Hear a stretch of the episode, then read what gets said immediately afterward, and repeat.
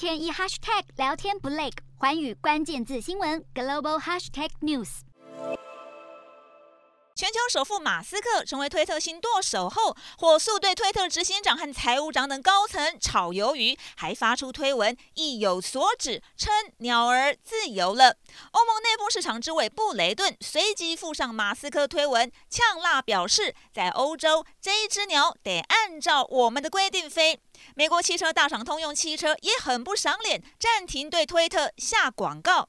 马斯克还和美国权威大报《纽约时报》杠上，纽时从马斯克对乌克兰、伊朗抗议和台湾发表的评论，批评他已经成为全球地缘政治新混乱的制造者。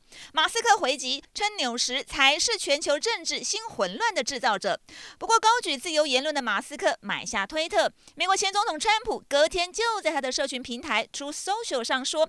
很高兴，推特现在掌握在明智的人手上，不再是由非常憎恨我们国家的激进左派疯子和狂人管理。但川普是否会重磅回归推特还不清楚。俄罗斯前傀儡总统麦德韦夫也来凑一脚，推文祝马斯克好运。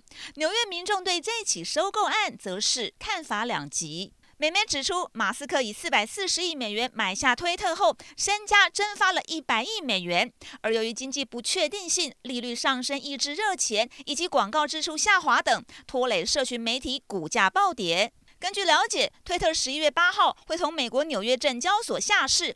公司私有化后，不必再对外揭露业绩。马斯克对推特也能有更大的控制权。但也传出马斯克在未来三到五年内会让推特重新上市。